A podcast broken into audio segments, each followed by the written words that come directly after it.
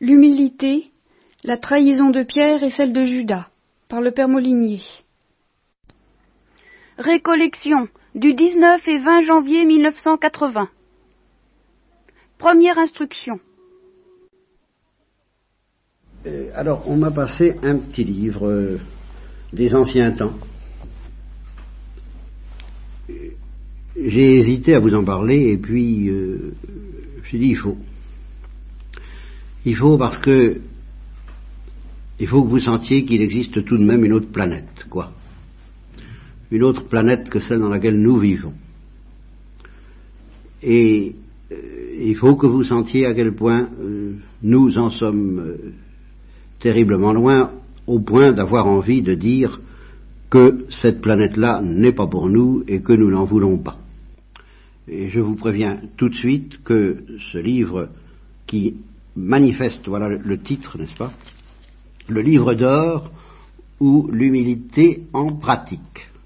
Voilà. Alors ce qu'il y a de neuf par rapport à tout ce que j'ai pu vous dire jusqu'à présent, ou, presque, c'est ce mot en pratique.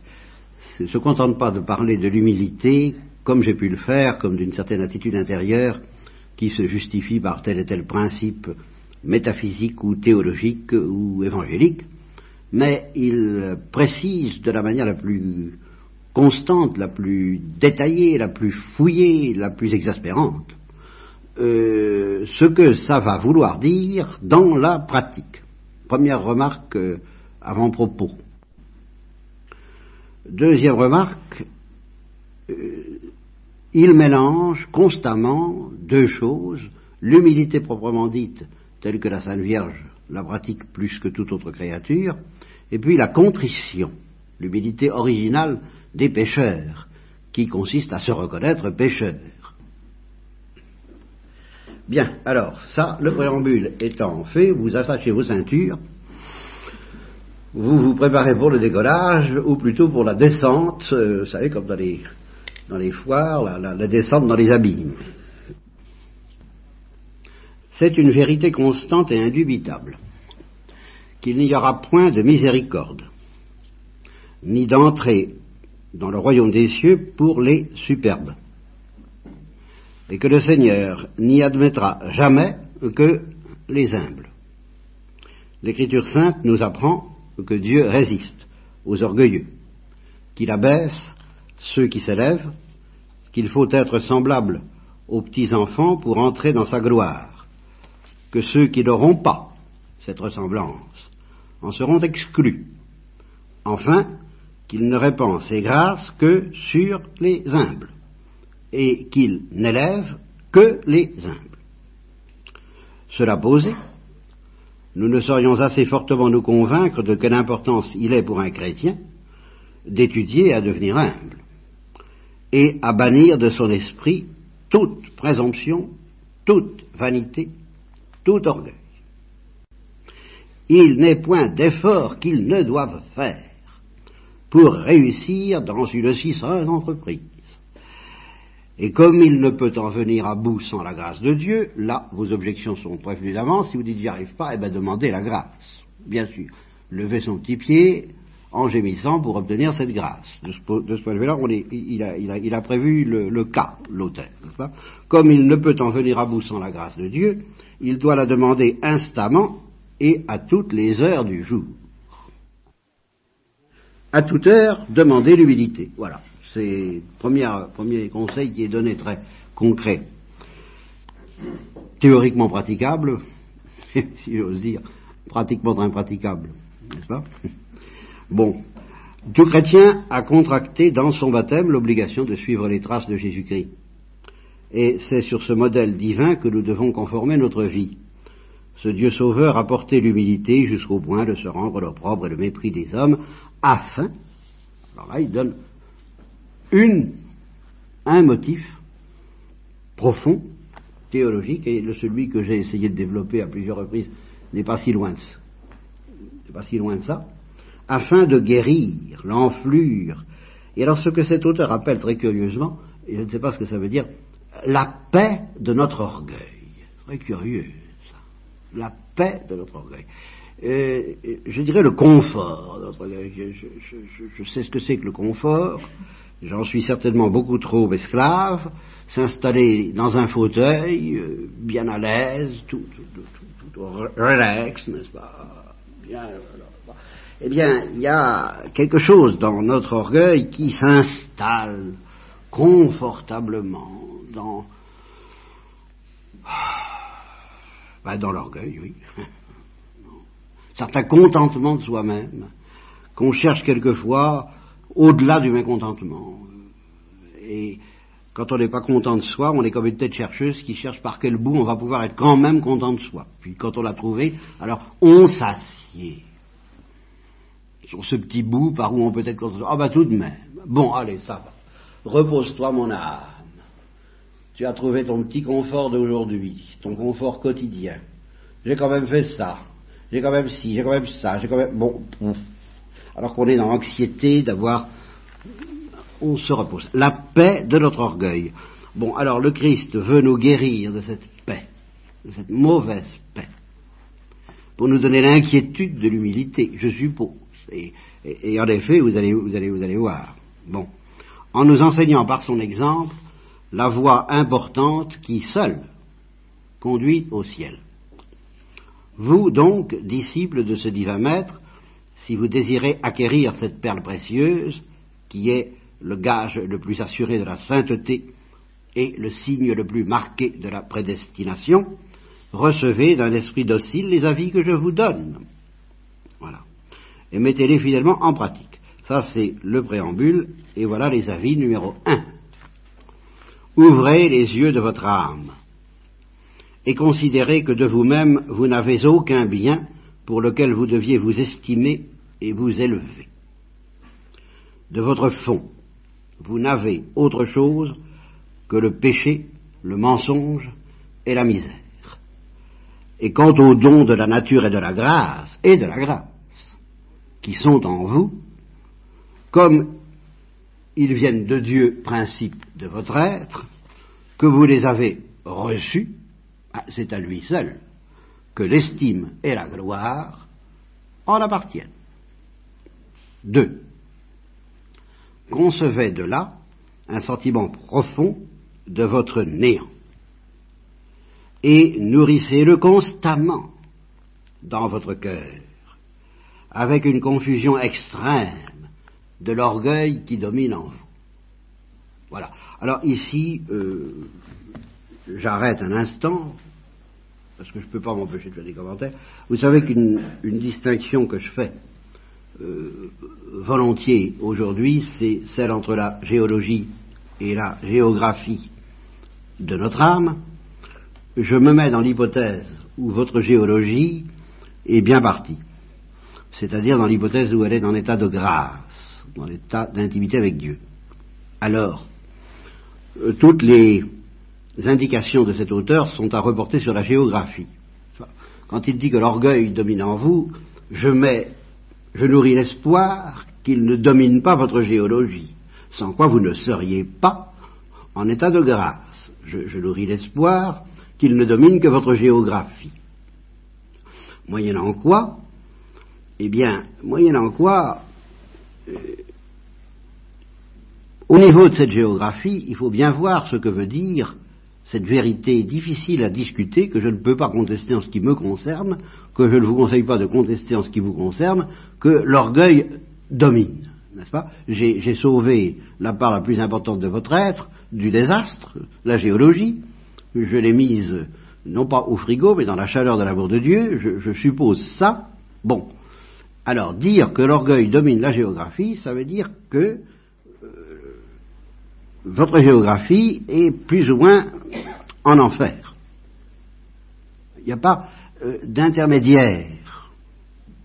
Et euh, nous sommes dans une situation intermédiaire, nous sur la terre entre ciel et l'enfer, parce que nous sommes tiraillés entre le ciel et l'enfer. Alors, en ce sens-là, moi je veux bien parler d'intermédiaire entre le ciel et l'enfer, à condition que cet intermédiaire soit un intermédiaire de tiraillement et non pas un intermédiaire de confort. Nous en venons à ce fameux mot, de compromis. Et justement, nous, au niveau de notre géographie, nous ne vivons pas euh, la situation comme elle est. Nous devrions la vivre comme un tiraillement euh, infiniment douloureux, et c'est ainsi que ceux qui s'acheminent vers la sainteté le vivent. Malheureux homme que je suis, je sens deux hommes en moi, je suis écartelé à quatre chevaux, non à deux, ce qui est bien pire, ce qui est bien pire que quatre ou six, comme le disait quelqu'un à qui je disais, il y, a deux, il y a deux personnages en vous, et qui me répondait, oh, il y en a trois, quatre, cinq, six. Non, non, non, non, non, non, non, je l'ai dit pas trois. Deux. Hein. Parce que justement, avec trois, quatre, cinq, six, on atténue l'écartèlement. Avec deux, on en accepte la plénitude. Alors nous, au niveau de notre géographie, parce que nous sommes superficiels, euh, nous n'avons pas le sentiment constant, douloureux, euh, déchirant euh, de cet écartèlement. Pourquoi? Alors, en, gros, je, dis pour deux raisons. La première, c'est qu'il y a, au niveau même de notre géographie, il y a de bons mouvements en nous, qui viennent de la géologie, et que, bien entendu, nous en sommes conscients. Nous avons de bons mouvements. Nous faisons des œuvres de charité. Nous prions, nous communions, nous essayons d'être humbles même. Oh, oh, oh pourquoi pas, hein, de temps en temps n'est-ce pas? Euh, Nous essayons de supporter patiemment, euh, avec une patience qui nous paraît souverainement méritoire, les insultes et les injures les injustices que nous subissons, etc., etc.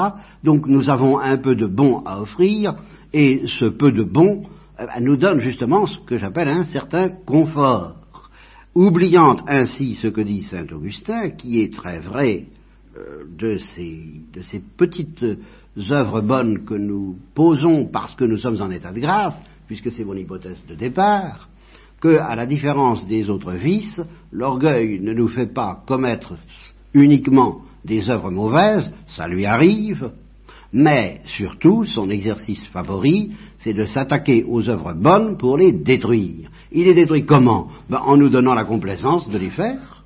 C'est pas plus compliqué que ça.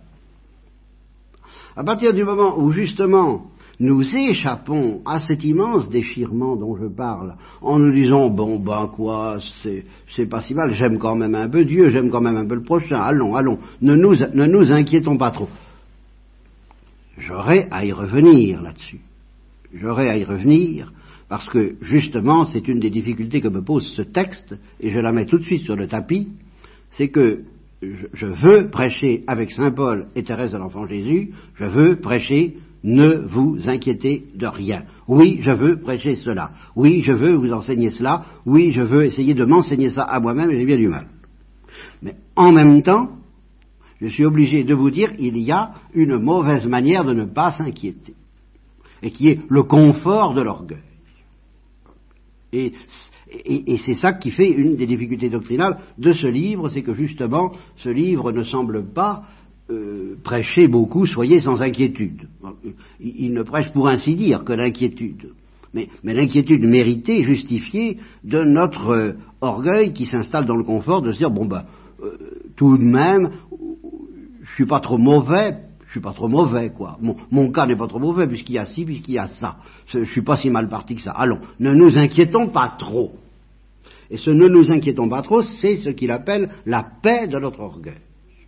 Je suis obligé d'attaquer ça avec cet auteur. Je ne peux pas. Euh, et en même temps, alors ceci qui fait la difficulté de ma tâche, c'est que je voudrais vous amener à entrevoir, comme je l'entrevois, et comme assez inaccessible, la parole de Saint Paul, ne vous inquiétez de rien.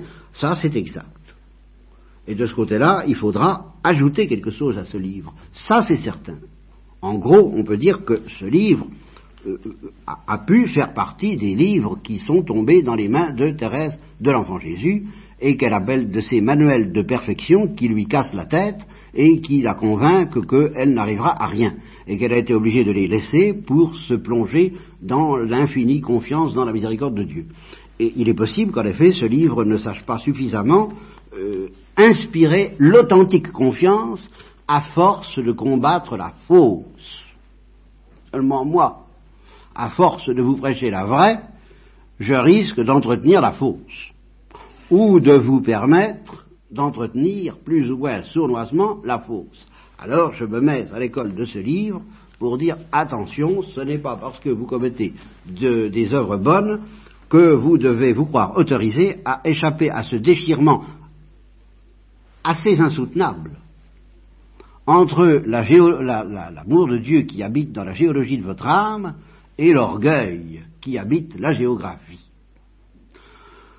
Vous commettez des overbones, soit, mais l'orgueil s'en empare aussitôt pour les, faire périr, comme dit saint Augustin. Et par conséquent, pour vous donner une assurance qui n'est pas fondée, une confiance qui n'est pas fondée, un confort qui n'est pas fondé, qui est dangereux et qui est mortel. Et puis le deuxième manière, la deuxième explication de cette psychologie de géographique qui se rend pas très bien compte, enfin, de, cette espèce de drame que nous vivons quand même, eh bien, c'est que, alors c'est une autre œuvre de l'orgueil, consistant à dire que le péché n'est pas si grave que ça.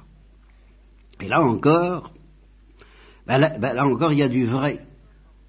Le péché n'est pas si grave que notre orgueil a tendance à l'imaginer. Là encore. Euh, je m'excuse de ne pas être très clair, mais enfin, les psychologues sont là pour dénoncer les complexes de culpabilité, la façon dont on tombe dans des affres d'anxiété au sujet de, des péchés que nous commettons et des reproches qu'on nous fait. Et tout cela, Dieu veut le balayer pour nous mettre dans une grande lumière qui consiste à nous dire tu n'as commis qu'un seul péché, c'est l'orgueil. Voilà, en fin de compte. Et tout ce qu'on te reproche, euh, c'est pas si grave que ça. C'est vrai. Ou du moins, ce ne serait pas si grave que ça si il n'y avait pas l'orgueil. Mais quand l'orgueil te souffle plus ou moins consciemment que l'orgueil n'est pas si grave que ça, alors là, l'orgueil fait son œuvre de ténèbres, et c'est ainsi que tu ne te rends pas compte de la misère de ta situation. Et ceci à coup de trucage, au fond à coup d'orgueil même. À coup d'un orgueil qui exagère et, qui, dénature et qui fait périr les œuvres bonnes que tu poses, et puis qui laisse dans l'ombre l'énorme gravité, non pas des péchés visibles, mais du péché invisible qui se cache constamment derrière tes péchés visibles, à savoir l'orgueil.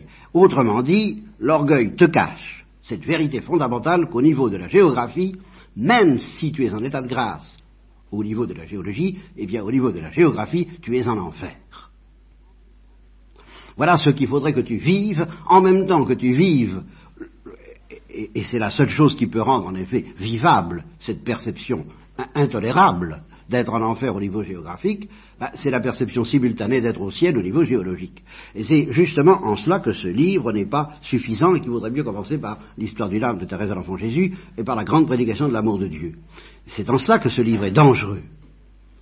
Je voudrais vous faire expérimenter que vous êtes au ciel, au niveau géologique.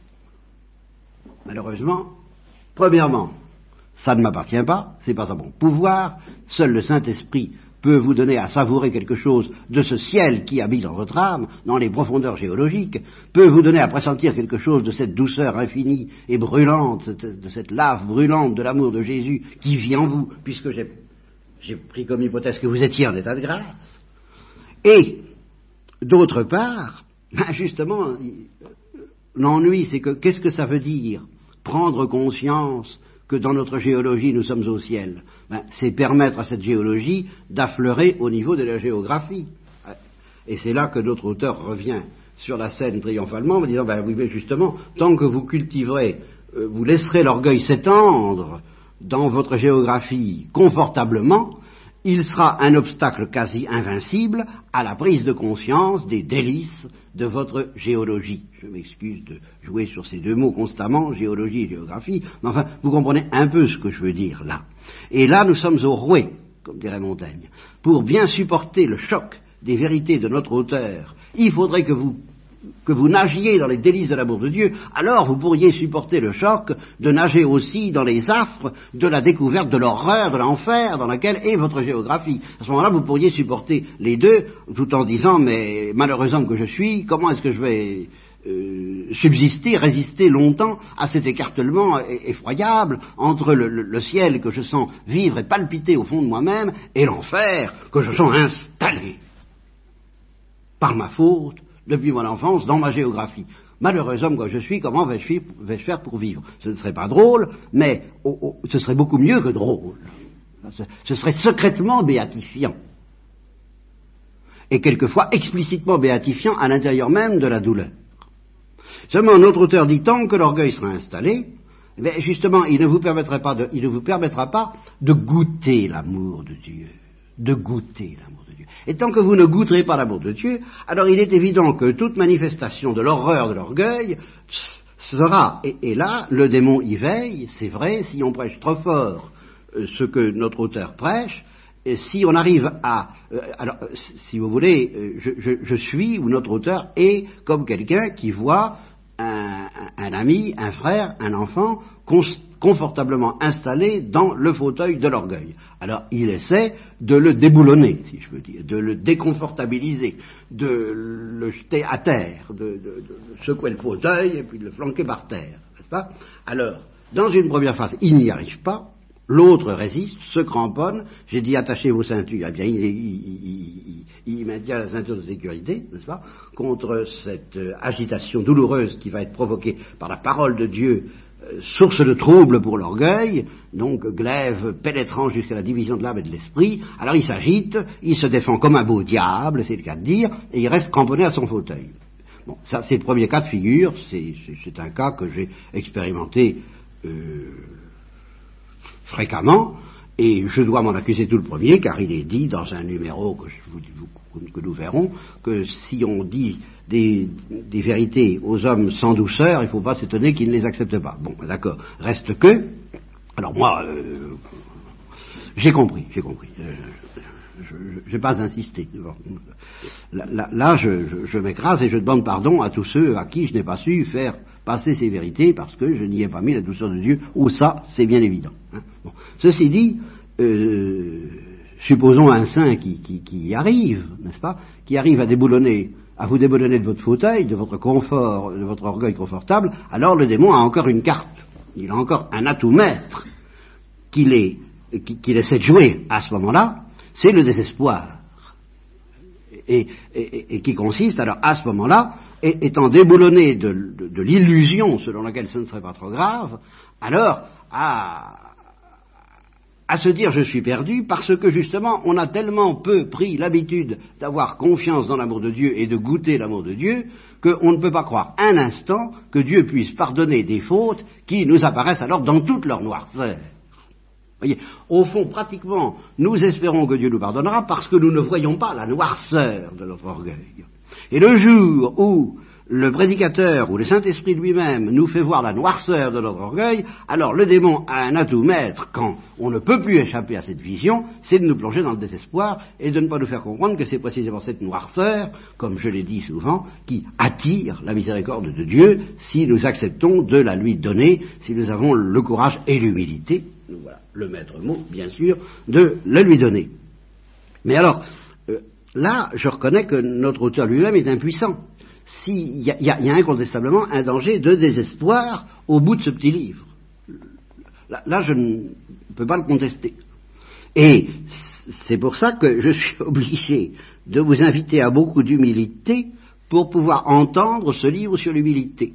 Parce que si vous n'êtes pas assez humble, euh, ou bien ce livre sur l'humilité, vous le jetterez en l'air en disant ça ne me concerne pas, c'est pas vrai, c'est intolérable, ou bien vous entrerez dans le désespoir. Ou bien troisième hypothèse, qui se, présente également très souvent, ayant vu, ayant senti passer le danger du désespoir, si vous vous laissez déboulonner par ce livre, vous dites le désespoir est interdit, c'est le plus grand des péchés, c'est la, la, chose la plus catastrophique qui puisse m'arriver, or ce livre me met dans le désespoir, donc je rejette ce livre ça, c'est encore un cas de figure qui nous ramène au premier. Par un détour. On, a bien failli se faire ébranler et, déboulonner du fauteuil, mais on, a senti qu'alors on allait tomber dans le désespoir parce qu'on n'est pas assez humble pour garder confiance. Une fois qu'on est déboulonné, qu'on est par terre, alors on se dit vite, il faut que je me remette dans le fauteuil, sinon, sinon je suis perdu, je tombe dans le désespoir. Bon, euh, fin de mon petit commentaire, je reprends la lecture. Donc concevez de là un sentiment profond de votre néant. Ah oui, et nourrissez-le constamment. Voilà, c'est ce constamment. Dans votre cœur, avec une confusion extrême de l'orgueil qui domine en vous. Voilà. ben, demandez déjà la grâce de pouvoir supporter la découverte de cette vérité euh, littéralement infernale que l'orgueil domine en vous, géographiquement parlant, bien sûr. Mais, euh, vous savez, le poids de cette vérité est lourd à découvrir. Persuadez-vous intimement qu'il n'y a rien au monde de si vain et de si ridicule que de vouloir être estimé pour des prérogatives que l'on ne tient pas de soi, mais que l'on tient par emprunt de la libéralité toute gratuite du Créateur, car, comme dit Saint Paul, euh, si vous avez reçu ces dons, pourquoi vous glorifiez-vous comme si ces dons venaient de vous et que vous ne les ayez pas reçus 3. Pensez souvent à vos faiblesses, à votre aveuglement, à votre lâcheté, à votre dureté de cœur, à votre inconstance, à votre sensualité, à votre insensibilité pour Dieu, à votre attache à la créature et à tant d'autres mauvaises qualités dont votre nature corrompue, vous voyez, c'est ici qu'intervient ce que je vous ai dit, que ce n'est pas seulement l'humilité dont il parle, c'est la contrition, pas? Votre nature corrompue est toute remplie. Prenez de là sujet de vous abaisser continuellement au-dessous du néant même, ce qui est parfaitement vrai. Le, le, pécheur est dans une situation bien plus pauvre que le néant. Le néant innocent euh, des petites créatures, des petits cailloux, des petits oiseaux, ces tourterelles ou, colombes, je ne sais pas, que j'ai vu tout à l'heure, qui étaient immobilisées par le froid, et dont j'ai pas pu m'empêcher de me dire en, en passant devant qu'elles avaient, elles, au moins la chance d'être innocentes. Euh, quand je vous dis que c'est une chose extraordinaire, que c'est un monde inaccessible que l'innocence, quand je vous ai dit au moment du cantique des créatures de François d'Assise que Dieu et les gouttes d'eau formaient un club très fermé, le club des êtres innocents, voilà, et que nous en sommes exclus, au fond c'est exactement ce que veut dire cet auteur. Acceptez, mais acceptez, je vous en supplie, la douleur d'en être exclu, c'est votre seule chance d'y rentrer. Mais il faut que cette douleur vous déchire les entrailles. Ça, je ne peux pas vous en faire faire l'économie, et moi-même je ne m'accuse que trop d'en faire le plus possible l'économie jusqu'à maintenant encore. 4. Que la mémoire de vos péchés passés ne sorte jamais de votre esprit, alors là, il y aurait à dire. Il y aurait à dire. Ça peut être extrêmement dangereux et névrotique de ne jamais oublier nos péchés passés. Et euh, Saint Dominique avait expérimenté cela avec le bienheureux Bertrand Garrigue, qui pourtant devenu bienheureux et qui ne cessait de penser constamment à ses péchés passés, de les pleurer très authentiquement d'ailleurs, mais enfin ça ne finissait pas. Alors il lui a dit, euh, ben, ça suffit, maintenant tu vas penser aux péchés des autres. Donc il y a un moment où on peut découvrir qu'il y a une humilité plus profonde et plus pure que celle des pécheurs. Il y a l'humilité des innocents, à laquelle nous ne pouvons pas prétendre accéder, nous, sans passer par l'humilité des pécheurs, qui en effet pensent et pleurent euh, longuement, disons longuement, leurs péchés passés. Hein, c'est vrai. Mais au bout de ces larmes, il y a une humilité supérieure, celle qui consiste à ne plus penser à soi. Voilà. Et avec cette humilité supérieure, les premiers signes de cette humilité supérieure, c'est ce que j'appellerais l'humour authentique. Mais authentique, pas l'humour euh, géographique, l'humour géologique. L'humour qui cesse de se prendre au sérieux. L'humour qui cesse de considérer comme dramatique d'être un pécheur. Là, ça c'est la taille au-dessus. Ça, c'est la vitesse supérieure.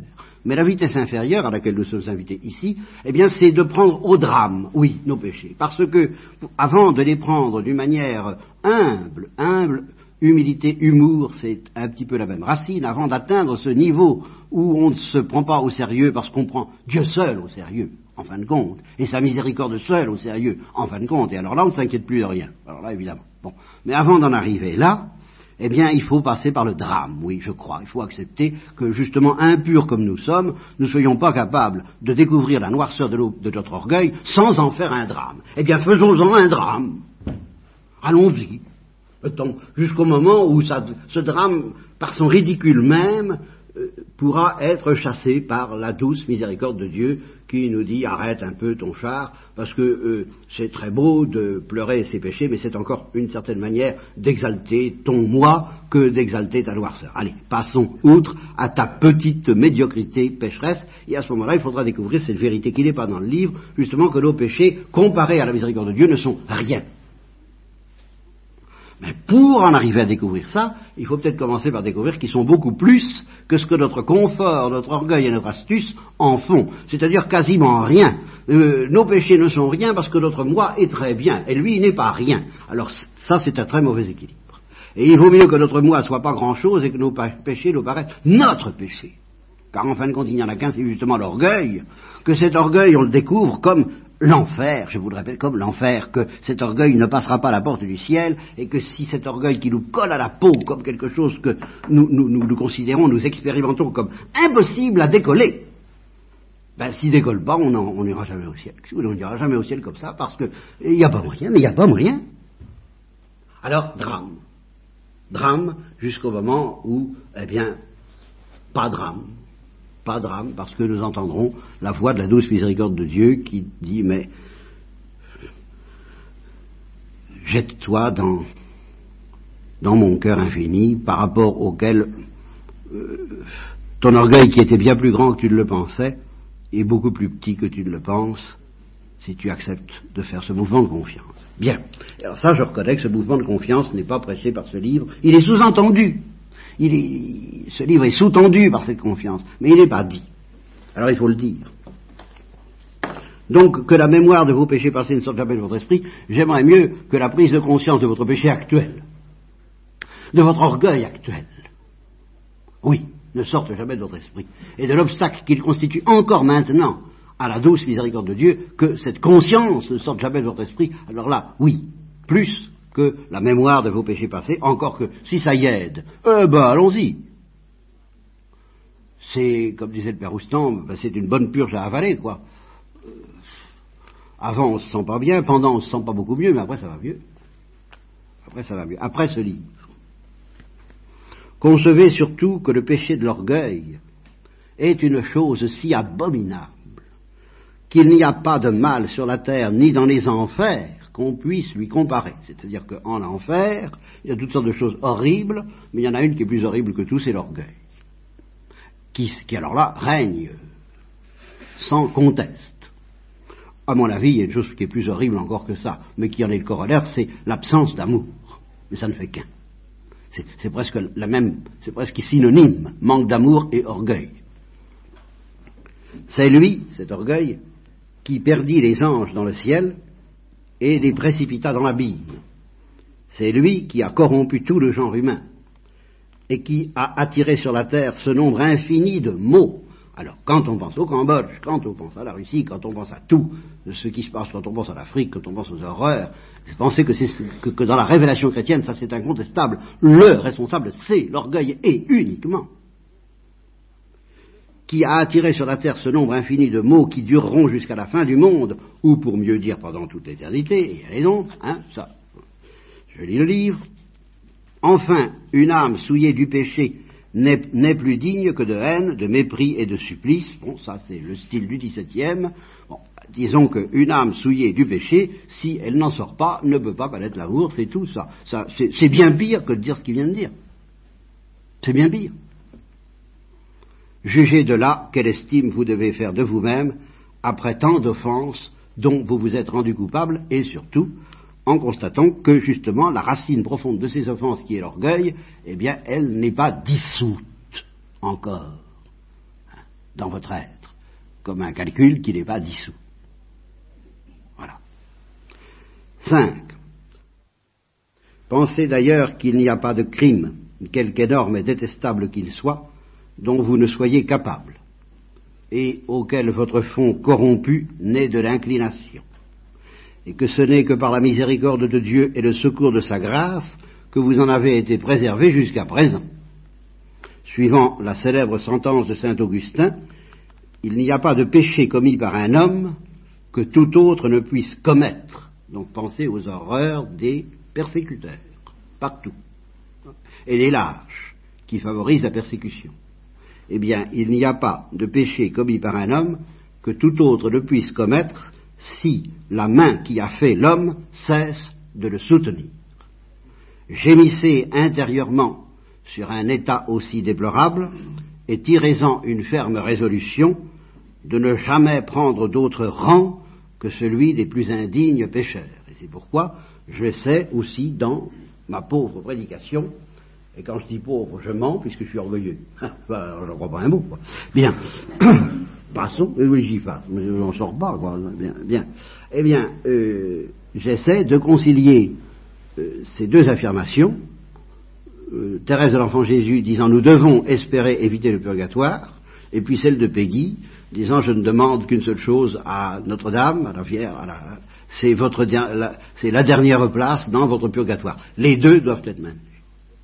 À la fois demander la dernière place dans son purgatoire et en même temps aller jusqu'au bout de cette humilité et vous y trouverez l'appel à une confiance euh, qui va jusqu'à effectivement espérer la purification totale des ici-bas, par conséquent le ciel. Les deux sont vrais. Si vous n'avez pas été euh, plus ou moins tenté par, euh, bah, bah, par l'idée que justement vous avez droit à un purgatoire infini, que c'est tout juste si vous évitez pas l'enfer, vous avez bien de la chance, vous ne pouvez pas authentiquement espérer ne pas faire le purgatoire. Alors là, ça devient authentique à partir du moment où vous avez bien perçu ça, bien compris. Pensez 6. Pensez souvent à la mort à la pourriture que vous ne pouvez éviter, au tribunal redoutable de Jésus-Christ, auquel il faudra nécessairement comparaître, et aux peines de l'enfer qui sont préparées pour les méchants, et principalement pour les orgueilleux, imitateurs de Lucifer. Considérez sérieusement que comme les jugements de Dieu sont secrets et impénétrables, vous n'avez nulle assurance. Voilà, voilà, la base de notre confiance, et de cette confiance sans limite que je continue à prêcher avec Thérèse de l'Enfant Jésus, c'est l'aveu je vous l'ai souvent dit, la base de la confiance, c'est la crainte. C'est l'aveu que nous n'avons nulle assurance de ne pas être un jour du nombre des réprouvés. Celui qui n'avoue pas ça ne peut pas connaître la vraie confiance. Voilà le fond de tout. Et le, sommet de la perfection chrétienne, c'est de pouvoir dire ça sans crainte. Je n'ai nulle assurance d'être sauvé et c'est là-dessus que s'appuie ma confiance illimitée et mon absence de crainte. Je n'en suis pas là. Je continue à craindre. Je continue à craindre parce que je n'ai pas d'assurance. Et que je me cramponne à cette vérité parce que je me dis si je lâche cette vérité, alors là je suis fichu. Donc que euh, vous n'avez nulle assurance que vous ne serez pas un du nombre des réprouvés qui souffriront éternellement avec les démons dans ce lieu de tourment. Cette seule incertitude doit vous tenir dans une étrange humiliation et vous couvrir sans cesse de confusion et de honte. 7. N'espérez pas d'acquérir jamais l'humilité que par des pratiques. Alors ici, l'incarnation commence. Jusqu'ici, on doit simplement énoncer les principes. Maintenant, l'incarnation dans la vie quotidienne. N'espérez acquérir l'humilité que par des pratiques qui lui soient proportionnées. Ce sont les actes de douceur, de patience, d'obéissance, de mortification, de haine de vous-même, de renoncement à votre sens et à vos lumières, d'aveu et de confusion de vos fautes et autres semblables, car c'est là ce qui détruira en vous le règne de l'amour-propre. Font malheureux d'où sortent tous vos maux, et d'où et surtout, et d'où surtout votre orgueil et votre présomption prennent leur naissance à savoir quoi? Eh bien, euh, le règne de l'amour-propre, fond malheureux, etc., qui se traduit par l'attachement, en particulier à ses idées. Alors là, vous savez à quel point j'ai combattu tout cela euh, toute ma vie. De, bah, pauvre vie, le pauvre prédicateur, je ne crois pas un mot. Amen. Alors, 8. Conservez-vous autant que vous le pourrez dans le silence et le recueillement mais toutefois sans être difficile ni incommode à personne. Oui, c'est facile à faire comme vous voyez. Hein, ça, évidemment. bon, impraticable. Impraticable. Impraticable parce que je, connais des gens qui se tiennent autant qu'ils peuvent dans le silence et le recueillement. Mais ils sont invivables. Mais c'est absolument une abomination. ils sont à fuir. Alors non, c'est pas ça, c'est pas ça. Ah, trouver la note juste. Hein. Bon. Alors conservez-vous autant que vous le pourrez dans le silence et le recueillement, mais sans en faire justement une parole ostentatoire et écrasante. Je suis en silence. Vous comprenez? Alors là, c'est pas, ça du tout. Hein. Et apprenez à distinguer ce que dit pas le livre, le silence et le mutisme. Le silence, c'est Dieu, et le mutisme, c'est le démon. C'est pas compliqué. Et matériellement, point de vue décibel, oui. ça se ressemble. Et lorsque vous serez dans le cas de parler, faites-le toujours avec retenue et modestie, pardonnez-moi. Et comme avec crainte, croyant sincèrement que vous n'êtes pas digne d'être écouté. Alors là, et que vous ne pouvez presque rien dire de bon qui mérite d'occuper l'attention de ceux qui vous entendent. Heureusement que je lis un livre, ça me console. Que s'il arrivait en effet qu'on ne vous écoutât pas, alors ça c'est arrivé, et je l'ai pas bien pris du tout, du tout, du tout. Que s'il arrivait en effet qu'on ne vous écoutât pas, soit par mépris ou, autrement, euh, n'en témoignez aucune peine. Réjouissez-vous plutôt intérieurement de cette humiliation. Oui, c'est ce que j'ai fait à chaque fois, comptez-y bien. Persuadez-vous qu'on a raison. Oh oui. Et dites-vous à vous-même qui suis-je? Alors ça j'ai quelquefois essayé. Oui.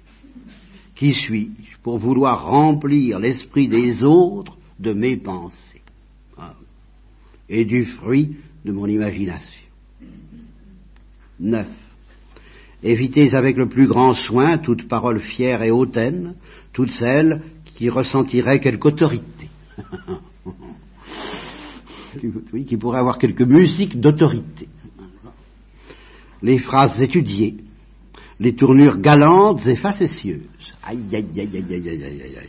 Ne dites jamais rien qui puisse vous faire regarder comme une personne d'esprit. Oui, oui, oui, oui, ou comme honoré, estimé, employé dans les affaires, ou doué de quelques autres prérogatives. En un mot, ne parlez presque jamais de vous-même. Ah, évidemment. Là, il faut quand même essayer. Là, il faut quand même essayer de parler de soi-même, disons, le moins possible. Espérer passer plutôt inaperçu que méprisé, vous voyez.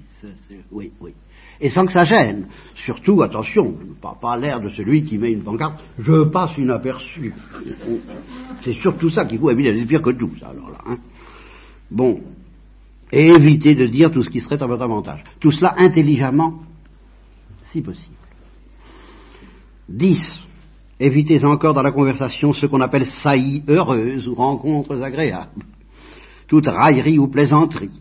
Alors vous me direz, la vie n'est pas drôle. Et alors c'est là, oui, bien sûr, là ça demande aussi à être pris. Euh, je me rappelle, euh, mon père maître de noviciat simple, il était très inquiet à mon sujet avant de me voir entrer dans la communauté parce que, alors j'avais pas l'air rigolo du tout. J'avais l'air sombre et surnaturel, comme dirait Courteline. C'est-à-dire euh, romantique et tourmenté. Elle a se demander ce que ça allait donner dans les récréations. Il a vu que je riais. Ah, il a dit, la note est bonne, frère Marie-Dominique. La note est bonne. Bon. Alors, donc, tout de même, il faut savoir pratiquer ce que Saint Thomas appelle le trapélie. Il faut savoir rire, il faut savoir être joyeux, il faut savoir être amusant. Mais le danger est très rapide, effectivement, de devenir ce qu'on appelle un homme d'esprit. Aïe, aïe, aïe, ah oui, effectivement. La frontière est difficile à ne pas franchir. Il n'y a pas de douane qui la garantisse. C'est très difficile. Difficile. Mais. Ah là là. Misère. Bon, enfin tout ce qui se sent de l'air du monde. Et c'est ça que je voulais vous dire, que tout ce livre aussi, je voulais vous dire que tout ce livre, c'est vraiment une planète qui est tellement aux antipodes de cela même que vous vous croyez obligé d'inculquer à vos enfants. Il faut de l'ambition, il faut réussir, il faut se défendre, il faut quand même pas se laisser marcher sur les pieds et toutes sortes de choses qui sont aux antipodes de ce que dit ce livre. Comme c'est écrasant de se dire qu'en effet nous faisons partie d'une poche où non seulement ce que nous faisons, mais ce que nous voulons que les autres fassent. Et ce que nous aimons, c'est-à-dire nos enfants, est aux antipodes de ce que Dieu veut. La réussite dans le monde. Mon Enfer et ténèbres. Moi, alors là, je passe pas outre, oui, ça c'est vrai. Parce que vous comprenez, il y a des choses qui nous échappent, bon, ben, on ne peut pas s'en empêcher. Mais alors, froidement, avoir la décision, l'intention permanente pendant des années de réussir soi-même et de faire réussir ses enfants, oh Bien, pardon. je n'y ai pas mis la douceur qu'il conviendrait, et que je m'en vais essayer de feindre.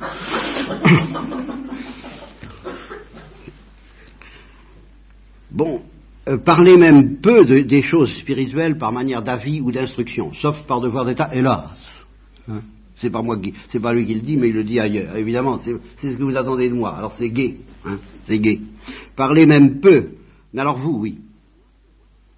De des choses spirituelles par manière d'avis et d'instruction, à moins que votre place ne vous y oblige. Eh ben voilà, eh ben voilà.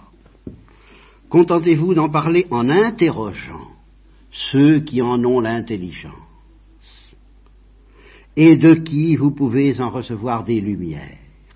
Car d'en donner des leçons aux autres, c'est une chose qui ressent l'homme instruit et éclairé, et qui nourrit l'enflure de l'orgueil dont notre âme n'est déjà que trop infectée. Voilà. Onze. Fuyez autant qu'il vous sera possible tout ce qu'on nomme curiosité. Vous voyez l'incarnation de l'humilité. C'est vrai, ça je peux pas vous dire, moi. Il y a une curiosité qui est, qui est magnifique, il y a une curiosité que je vous reproche de ne pas avoir, la curiosité du mystère de l'être, la curiosité philosophique, la curiosité poétique, la curiosité contemplative et la curiosité de Dieu, au terme de tout ça. Et puis il y a la curiosité, qu'est-ce qu'il a fait, qu'est-ce qu'il a dit? Ah, Fuyez autant qu'il vous sera possible tout ce qu'on nomme curiosité. Ne cherchez pas à voir les choses qu'on appelle dans le monde belles, rares et magnifiques. Dans le monde, car il y a celles qu'on appelle dans l'Église, chez les enfants de Dieu, belles, rares et magnifiques, et les comètes, et les aurores boréales, et les étoiles, et les, herbes, et, les, nuages, et, tout ça, c'est beau, rare et magnifique, aux yeux de Dieu, comme Spiridon qui tombait en extase devant ces choses. Alors là, oui, oui, oui, attention, ne confondons pas surtout nous, ne sommes pas assez curieux de ces choses, assez extasiés, avides, assoiffés de ces choses. Mais alors celles qu'on appelle dans le monde belles, rares et magnifiques, comme d'avoir remporté je ne sais quel record, fuyez, enfin ne cherchez pas à voir. Ne désirez guère de savoir autre chose que ce qui appartient à votre devoir. Et toute la splendeur du monde en tant qu'elle vient de Dieu appartient à votre devoir. Alors attention, hein, ne lui faites pas dire ce qu'il ne dit pas. Et ce qui peut contribuer à votre perfection et à votre salut. Et là encore, même toute la culture appartient à ce point de vue-là, peut contribuer à votre perfection et à votre salut. Il faut avoir l'esprit de l'étude. Je suis tout même bon dominicain pour dire le contraire. Mais l'esprit de l'étude aboutissant à l'extase des franciscains, oui, voilà. Douze. Soyez fort exact. Et fort attentif à donner toutes sortes de marques d'estime et de déférence non seulement, et alors ça c'est capital, non seulement à ceux qui sont au-dessus de vous, mais aussi à vos égaux et à vos inférieurs. Oh là. Respectez, les inférieurs. Ça, c'est la délicatesse des délicatesses. Prévenez-les par honnêteté suivant la vie de Saint Paul. Soyez toujours le premier à rendre à chacun les devoirs de civilité que l'usage prescrit l'usage, mais oui. Et tâchez même d'en rendre ordinairement au-delà, euh, sans en remettre ostensiblement, de préférence, au-delà de ce que vous en devez à chacun. Eh bien voilà. Eh bien alors, pour euh, terminer, vous choisirez toujours, suivant la maxime de l'Évangile, la dernière et la moindre place en croyant sincèrement que c'est celle qui vous est due.